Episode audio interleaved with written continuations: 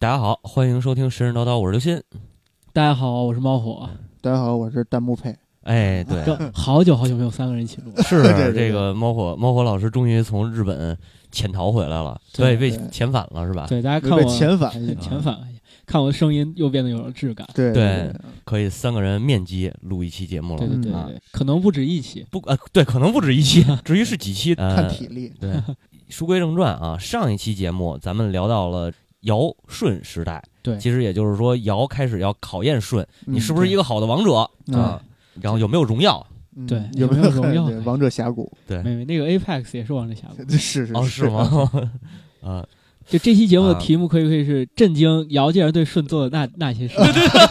啊，UC 震惊部啊！呃，那就书接上文，继续。好，哎， 讲上期节目不是讲到呃尧对舜就是暗中观察舜，对对对，就是包括把自己儿子女儿都派过去啊暗中观察，然后发现这个舜这个人确实不错，人但不是听了上期节目，大家都会知道，就尧是一个非常有就是人格魅力的一个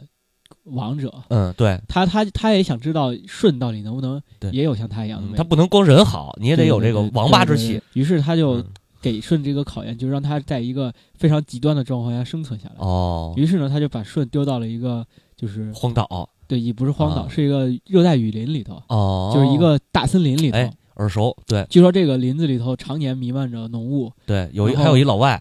呃，叫贝爷，这操啊跟着贝爷去冒险是吧？啊对对对，他可能他可能遇到贝爷了。对对总之嗯就是他顺在这个迷雾里头呢嗯，就是根本没有遇到什么困难。嗯哦呃，当他走到当他想要找路的时候，雾就会自己散开，给他指出一条路来。哦，然后当他想要就是想饿了渴了的时候，渴了的话就会眼前就会出现一条河，我操，饿了的话就各种动物都会走到他面前来。嗯，嗯这在西方神话里有一个名称叫天选之人，哎对对对对，于是出出子们 对于是，他很快就走出了这片林子，啊，就完全没有给他造成任何的影响。对，这就是嗯呃这这我觉得呀，一定是后人杜撰的。嗯对嗯，其实其实讲到这儿的时候，不知道大家有没有感觉，这在到这儿这儿的时候，故事已经非常像，就是比如说某个希腊神话的，哎哎，英雄嗯对，嗯是，呃，于是各种考验他都经过了，嗯，然后尧就顺利的把他的王位就给让出来了，交给了那个舜，嗯啊，嗯、然后舜继承了王位之后呢，嗯，他比做的事情要比尧要更多一些。嗯首先，第一个就是要解决面临最重大的问题，就是水患。嗯在尧的时候，尧虽然受到大家的爱戴，嗯，但是他其实对这个水患的问题并没有没没什么办法。他之前委派了一些人去，也没没达成什么效果。尤其是他委派的鲧，鲧治理了九年也没有任何效果。是他光赌啊，对嗯对，我上期节目的时候我在讲过，他当时还就是有一个叫灌兜的人还举荐过共工，对，然后嗯，在这儿我是记录没有详细的记载嗯，但是他就说呢，共工共工就是也治理了那个三三年，三然后年依然没有成效，嗯就我在怀疑他是不是可能共工替代了鲧，但是嗯但是没没有没有说这具体是什么原因，哦，然后呢， 呃，然后故宫故宫治不了，他娘的怎么治不了你？咣一下就撞 了是吧？嗯这个气我怀愤疑啊共工这个共工可能不是之前咱们那个共工。就类似于，嗯，之前我说的那个夸父和夸父对族，对对对，呃，我怀疑这个共工可能也是共工的，就是啊他的具有他血脉的这个啊家族吧，家族的一个人吧，明应白？该是这样的。或者还有一种可能，当然是我自己的猜想，嗯，就是在古代共工是水神，嗯，那么在这个时候，共工可能是一个治理水的一个官职，啊或者官职一个呃该怎么说，嗯具有这个呃能力的一个类似于一个称号，或者是怎么着。嗯，当然相当当于然大屋啊这对对种，对对对对对，嗯我这当然是我个人猜想。是是是，然后呢，呃，于是舜上上台之后呢，嗯舜首先做了这几件事儿，首先要惩罚这些没有干不成事儿的这些人。啊，他在成为王之前，对，他就带那个尧作为天子，就该怎么说啊巡视四方那段时间。嗯当他巡视四方回来之后呢，你看他这个就很科学，他首先做了基层调查。嗯，啊然后回来就开始惩惩办这些人。他首先把共工流放到了幽灵这个地方。嗯据说共工流放到幽灵之后呢，他的后代就成为了北狄。哦敌族敌族，嗯呃，然后他把那个灌兜，就是举荐共工这个人，嗯，嗯灌东流放到了崇山，重山，据说崇山他后来就是成为了南蛮的先祖。啊，然后南面儿嗯，把那个三苗族，嗯三苗族呢，据说是共工的首，就是统治的这些、哦这批人，嗯然后把三苗族就是迁徙到了三危山这个地方。嗯，嗯，据说呢，后来就变成了西戎，嚯，对，然后把鲧流放到羽山，据说啊滚后来就成为了那个东夷族东夷，的，嗯，嗯就是先给自己挖一挖四个坑，啊这个四方都敌人先给做做成了，是嗯不过不过这一点我觉得蛮有意思，就是在嗯中国古代的神话和传说当中呢，这些周围的蛮夷的种族并不是，也呃当然现在说蛮夷肯定是不政治正确的，嗯嗯，也不而且也不是蛮夷了，对不对？没有古代对是蛮夷，古代总之蛮夷就是对这这个四方的这些嗯对于古代人来说嗯不是自己一个种一个民族的人，哦，但是但是他们仍然被划归到了中国神话的这样一个架构当中。哦这个我觉得蛮有意思的。就对于比如说对于罗马人来说，对日耳曼人是异教徒，对对他对，他就是一个完全在他们文化体系之外的一个、嗯一个一个团一个一个一个团体吧，嗯一个族群。但是是对于东夷啊，对于西戎啊，对于胡胡胡人啊，嗯对于包括苗民啊这些人来说，他们在很早期的神话当中就已经被归为了就是在一个架构、文化架构当中，一个文化哦的该怎么说整体里头。对所以这个点我觉得还蛮有意思。对大的这个这个文化所以我上觉面得是一样的，嗯中国在呃，就是古代中国在很早就成为了大一统的王朝，其实是有原因的，有原因，嗯绝对是有原因的。不是那么的排外，对对对对对。嗯，当然明白，秦始皇也做出了 很多那个各种各样的努力。是是对是，总之呢，就是舜把这些惩治这些人之后呢，嗯他就要补补缺，就对要把哎那个新的人任命上去。哎，你看这特别科学，非常可先把前任前任的这个嫡系给他弄掉，对什么对对徐某某啊，对吧？对然后再提上这个这个自己的嫡系是是对啊呃，他是他把伯就是伯禹这个人任命啊为司空，啊。然后命令禹 我是出汗，那脖子是出嗯来，没事儿，继续 继续。命令禹来啊治理水土。哦，哎，这是一个重哎，要人物出现，对对对就是禹大禹，嗯然后让那个要气的人负责农业，嗯，嗯，然后让那个。呃同样，这个人也叫做契，是契约的契。契约的刚才契那个人是叫放弃的那个契，啊，叫因为契担任司徒，嗯这个司徒呢是管就是教育的，教育啊，然后另一任就是高陶担任法官，法官嗯这个地方还是没变。嗯，然后那个就是这一点儿，这这个下接下来我要说的这个任命就很有意思，嗯他任命这个叫一个叫锤的人，锤就是是、啊就是下垂的这个锤子，啊任命他为共工。啊我我之所以就是对我之所以我怀疑他就是上一个共工，哦，就是一个类似于官职。当然，明白我这儿也没有详细的，也没有任何关联，他也没有说对有关联，我只是自猜测。嗯嗯，但是这个共工呢是统御各种工匠的，嗯然后任命羿为虞为为正虞，他是管山泽的。哦嗯，任命那个伯夷为为就是这个官职叫义宗，主管的是祭祀。啊祭祀的对嗯然后呃，此后呢，这些官职，呃，嗯当然这是主要的官职，后面嗯还有一些次要的，就是这些总总体这些官职是三年要有一次功绩考，就是校啊级考核。对对，然后如果有如果有三次考核不过的话，就会那个就会就是你就不录能下去了再当了。啊，如果你三级三次考核的成绩都还不错的话，嗯你就能获得升迁。对对对，对这个在职在职考核嘛，对对对，是就总之，它这个神话已经非常的不像是神话。对，就啊对非常有体系了。现在对嗯，出现一些政治上的这个对哎，据说呢，就是禹，就是那个舜上任之后，嗯尤其是他任命了禹，嗯，然后水土就是那些水患很快就平定下来了。解决了嗯，于是，在就是尧虽然获得大家的热爱，嗯，但是呢，尧的神话更像一个创业史吧，对就是打江就山的是就是虽然说该该怎么说，大大家给人的感觉就是。嗯虽然我们外部充满了困难，但是我们内部特别积极向上。那 是是嗯就是这种嗯但是到了舜这个时候呢，呃，他很就是他通过解决外部，就是解决外部的那些、嗯呃该怎么说动荡，嗯，把嗯把外部的那些困难也解决了。不是我包括没看他解决什么外部动荡，他倒给自己 这弄了不少隐患。 然后给自己解啊决啊这了这隐患这都是后面的事 儿。是是是，呃，他在他当时完全就是流放出去呃了。嗯嗯嗯，当然这些隐患就是对于呃神话，就是真正的我我我我是这么觉得啊，包括现在学界也会有一些这相关的研究，嗯，就是这这个时期的神话应该是有相对应的历史的，啊，然后并且有有一部分的呃族群是已经确定下来他们在哪儿生活了，嗯就是总之，嗯、到底是。这个有我，我怀疑当时刚才我所说的流放到四个方向，嗯那些人可能是倒因为果了，就倒因这些人啊本身就是属于这个族群的，哦，尤其是现在能得到证实的是鲧，嗯鲧就是东夷族的，对，鲧是就是东夷族的，嗯，就是酋长之类的一个、嗯一个形象。但我后面会详细的讲到，后面会专门讲禅让制度。明对白，嗯然后，呃，据说呢，就是在他的治理之下，这国家非常的发展得非常的迅速，嗯，然后人民人民都极其爱戴他。对就是当时据说那个、呃那个舜有个爱好，啊，就是在每年的时候都会巡视四方，啊，嗯，就像我就像秦始皇那秦始样，皇对对他就会在各四方巡视，并且呃，舜帝微服私访，对嗯当场处理一些各种各样的事情。哦，然后，呃，据说呢，在他在位在位四十年的某一天，他在苍梧之野这个地方嗯，巡视的时候呢，然后染病就去世了，呃哦，这没了，嗯对，就我靠去，世了。好吧，然后，嗯，就是就是，据说呢，就是这个国家人都像死了自己的父母一样悲对伤。对对，嗯然后，而且他的两个妻子嗯，就流下了眼泪，然后就嗯哭了，就是呃就是抱头痛哭。之后呢，他们的眼泪滴到那个竹子上，啊就留下了痕迹。所以这就是香妃竹的那个哦来，源香槟厨是从这儿来的，对对对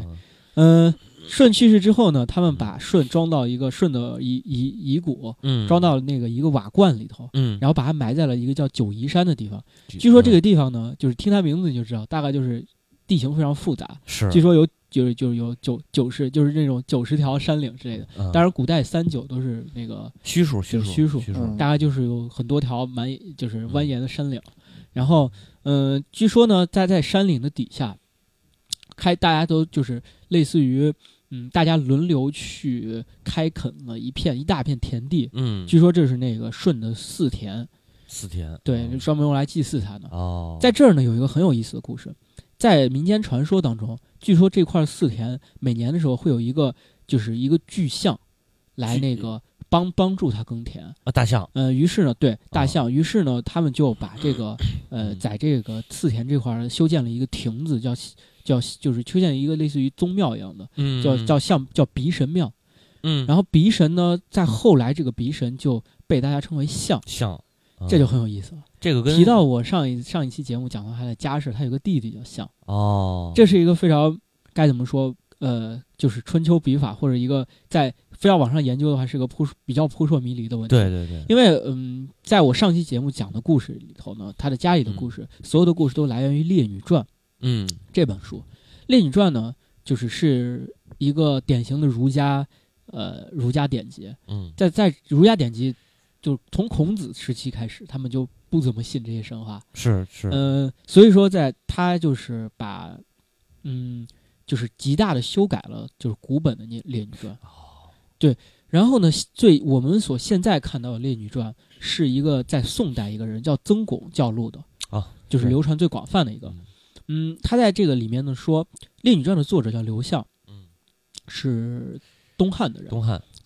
然后他说呢，说呃，曾巩教录里面他说了一段话，就说是说刘向就是所谓的这个呃，就是向。嗯象，是刚才我说的那个弟弟，就嗯嗯是象象神，嗯就是象用计谋杀舜。这个故事呢，跟《孟子》里面记载的比较比较类似，但是呢，呃，就是还有一些故事呢是孟子也没说的。嗯，哎，但是如果孟子没说的话呢，哎，也就没有必要说了。这嗨，这这个地方就非常此地无银三百两了。是啊是这个是其实就是把很多的一些上古神话的一些内容所他就给就是删了，删了。嗯然后呢，嗯，经过一些研究跟嗯跟考证吧，具体内容具体的过程我就不说了。是呃，有这么一种说法，就说呢，嗯，就是关于那个舜的弟弟嗯象、嗯这个人呢，很可能是舜作为一个古代英雄，他他有一项功绩是驯服了一头野象，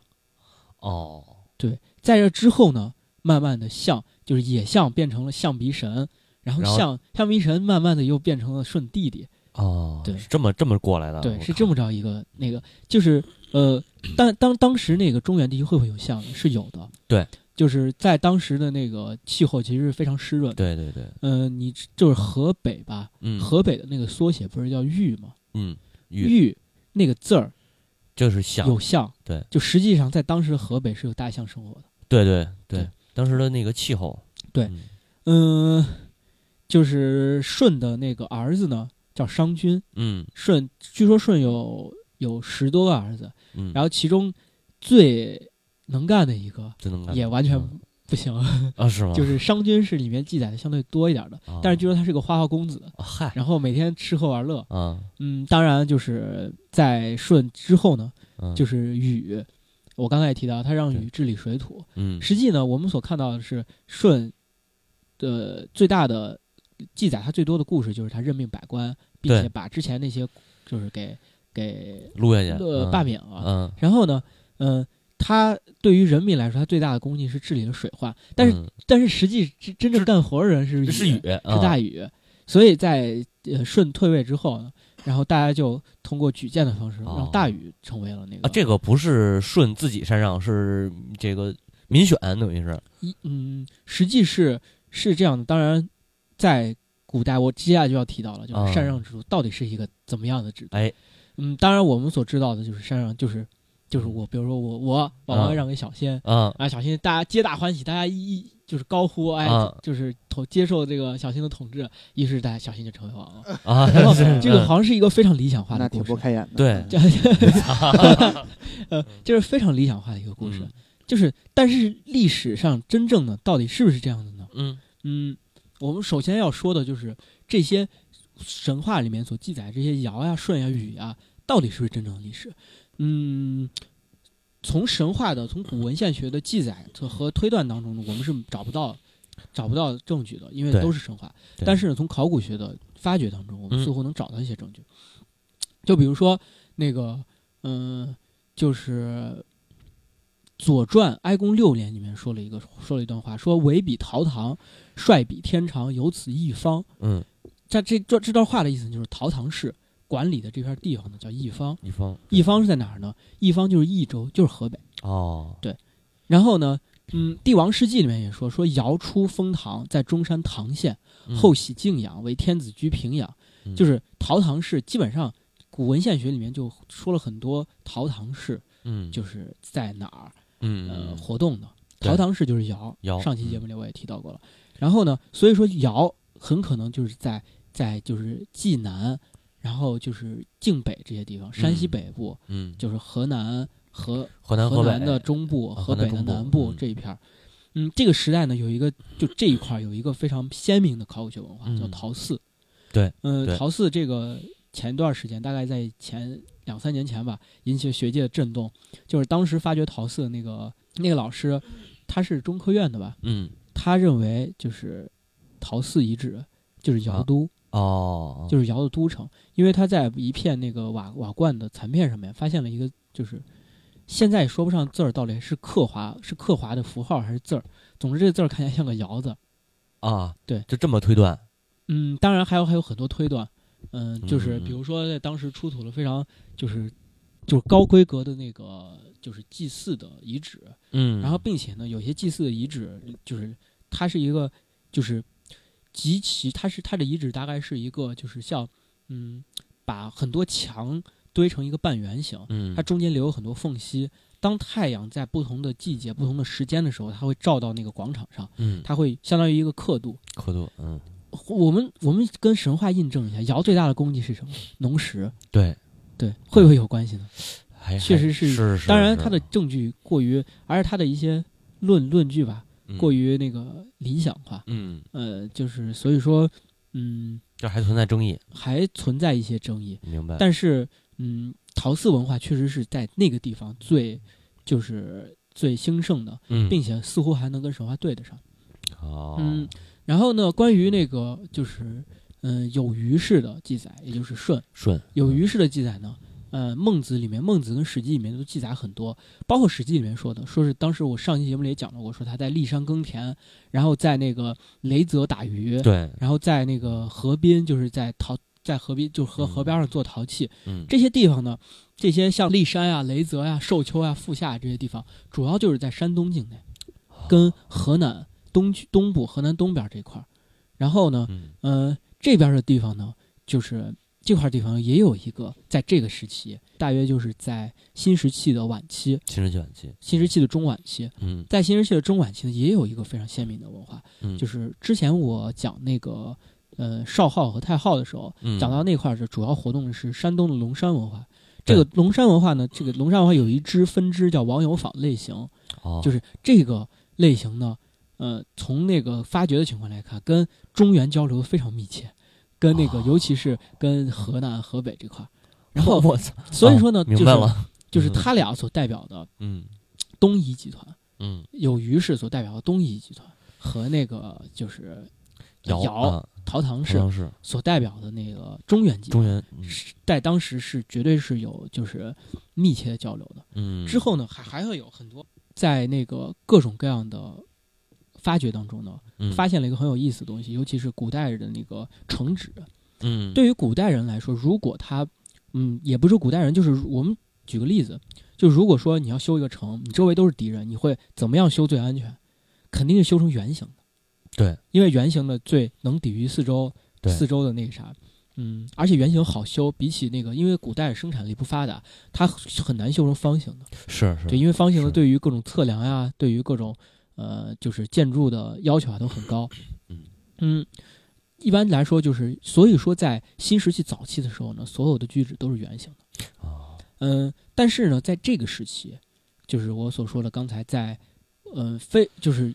就是有可能在尧和舜活动的这个时期，就是新石器时代的晚期，嗯，他们很多居址都变成了扇形居址。善小，扇形居址呢，有有这么几点。首先，它的优点是呢，能够集中集中火力防御其中一个方向。对对，但是缺点是呢，嗯就是它的那个一般来说，它的酋长或者说中心部就中心的那个部落的或者建筑的位置会在扇形那个点上。嗯嗯嗯，这但是这个点一旦背后 受敌的话，是没有任何防御的。是是是，对是，然后呢，在这个时期呢，所有的那个，呃，当然不是说所绝大多数的那个，就是嗯，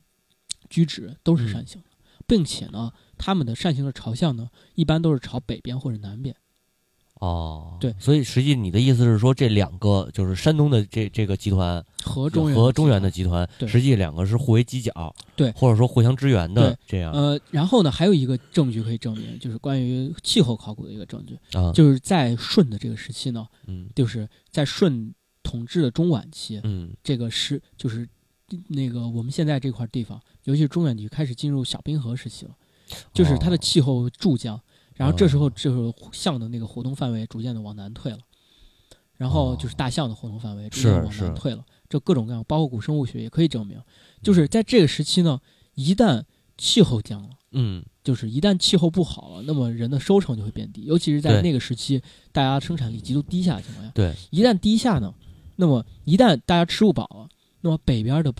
部落和南边的部落就会往中间挤往中压。间潜，对对所以在这个时期呢，就是我们可以感看到的是，不管是从气候、从从军事、嗯从各个方面来看，在中原的这些这些这一支文化，在中原的这么多嗯支文化呢，都会面临着极大的生存压力。那么在这种生存压力之下呢，这些这些就是呃山东的、嗯然后那个呃中原的这些部落就必须要抱团，否则就没了。啊，明白，抵抗外敌了，对嗯我们也可以看从神话里感觉到，他对于三苗、对于北狄的这些敌意，嗯，就很可能他是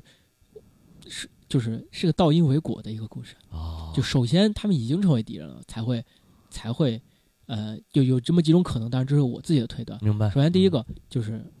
往流放的地方可能都不怎么样的地方。对是，第二个，我我就要搞个神话，让你让我们成为你的祖 宗，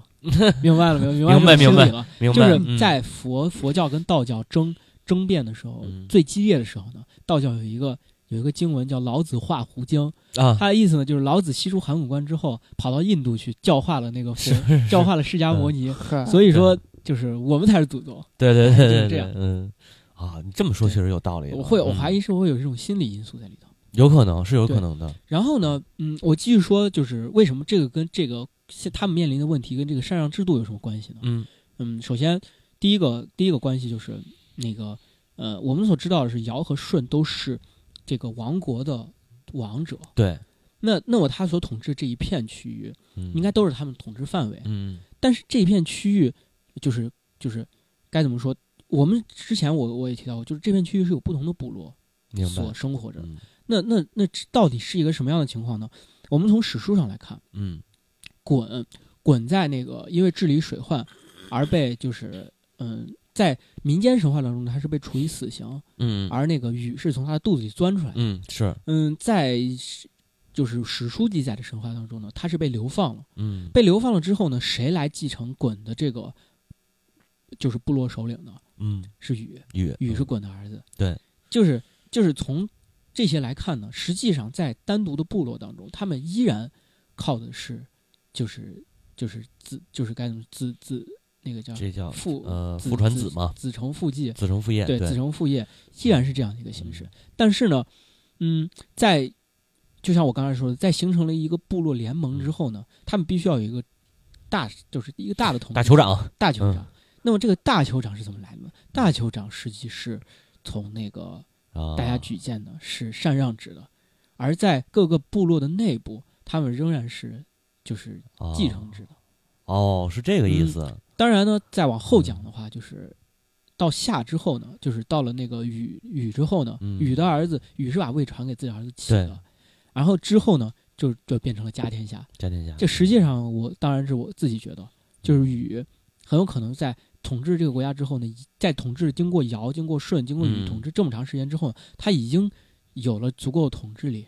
嗯，嗯就是甚至可能他通过各种各样的手段，把部落的那个包括那个后后大义，嗯所干的一些呃除，比如说除应龙啊这些事情，嗯很可能就是对一些部落战争，然后、啊嗯，经过各种各样的这些手，就各各种各样的一些事情之后呢，他们已经有足够的统治力，于是他们就把这变成了一个大的部落，而不是原来那样的联盟，对，所以说就变成了那个，就是用实际上说是变成了继承，实际是用回了继承制，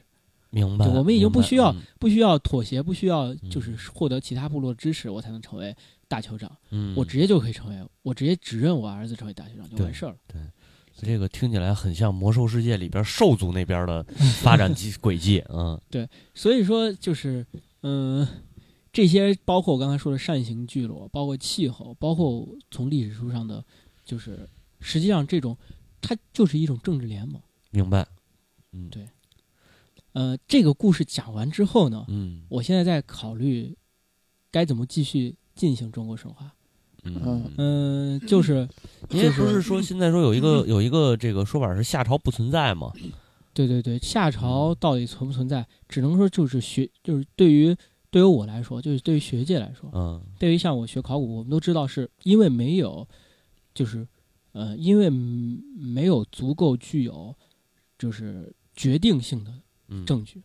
对，来证明夏朝的文字、文化、国家制度、政治是如何运作的，所以我们倾向于认为，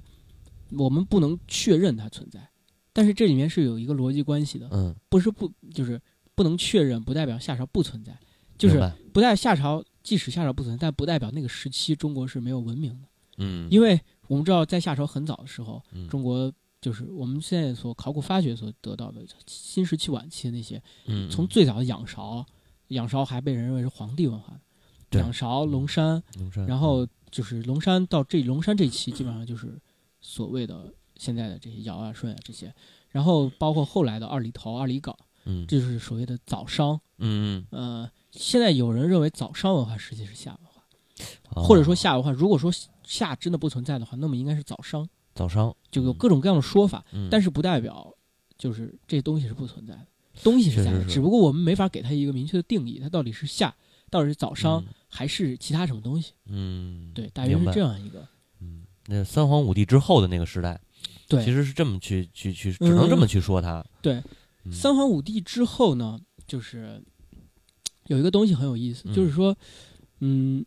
之后的神话呢，大约就分成了两个不同的状态吧。嗯就是有有一部分呢，就是在通过就是汉代，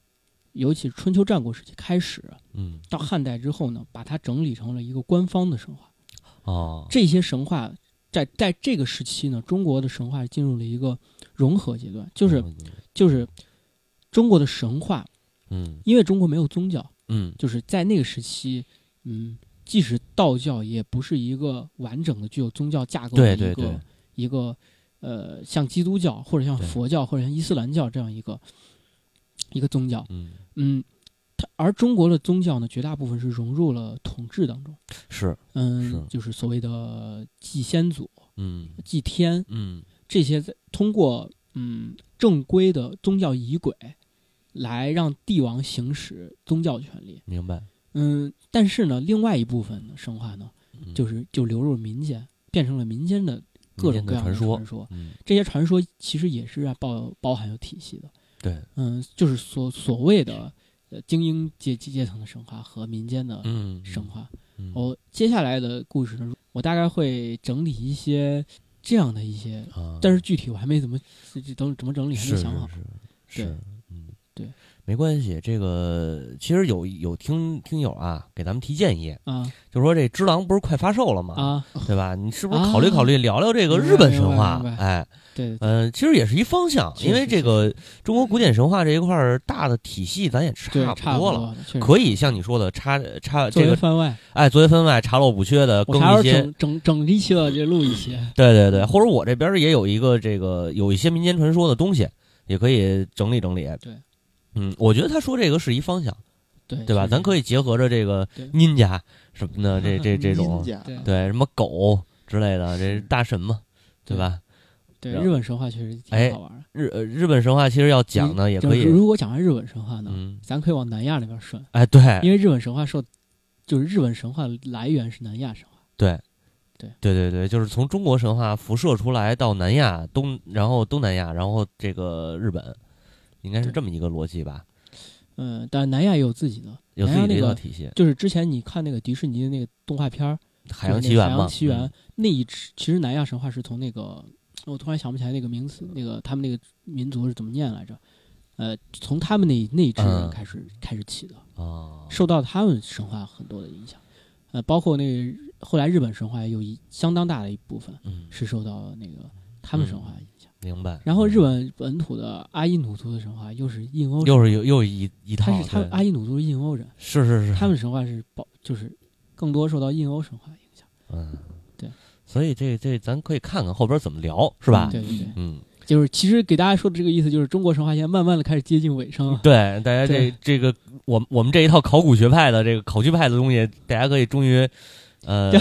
是 吧？不嗯用不用再拿着小本本记笔记了，啊是嗯日日本的神话，我也可以找到好的 资料，因为我在日本，对不对？对对对对对，没毛病没毛对病。对，是不是？你这个能看到很多第一手资料，这个嗯没办法，哦，对，我之前在图书馆，我们那个图书馆特别好，嗯那个图书馆是一个就是有六层，就是最大的那个中央图书嗯馆。我们学校一共有仨图书馆，嗯，最大的那中央图书馆六层里面，我觉得有三分之一都是中文书。我靠，这么牛逼，对对对嗯，中文书特别多。然后我发现了一个非常有意思的东西，嗯一个彝族神话。啊一本儿，就是一一一就是大概是那种大开本儿那种，一共有二三十二本儿， 我操然后特别厚的彝族神话，我操，感觉还蛮有意思。中是也是啊中它文是版史诗，哦，史诗，对，它哇就是塞一个史诗。哇，他这太太怎么说呀？他这个分类就太那个细了，这个对，是要有机会我研读研读，我操，就是那个32史诗不分标点符号，读起来特别难受。本，那就还是那个古文古文献的那种，对对，没有剧斗，对嗯，有机会可以讲讲这个。是是是。今天这期节目要不就先到这儿，对感谢大家收听，